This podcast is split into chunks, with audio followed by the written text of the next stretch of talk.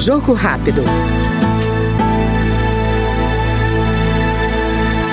Os temas necessários ao desenvolvimento do país vão ser as prioridades do deputado Ricardo Salles, do PL de São Paulo.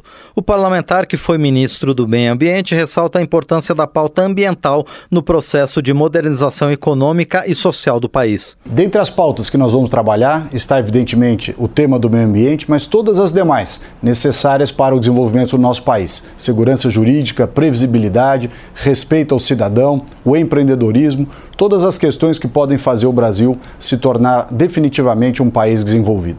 Este foi no Jogo Rápido o deputado Ricardo Salles, do PL Paulista. Jogo Rápido.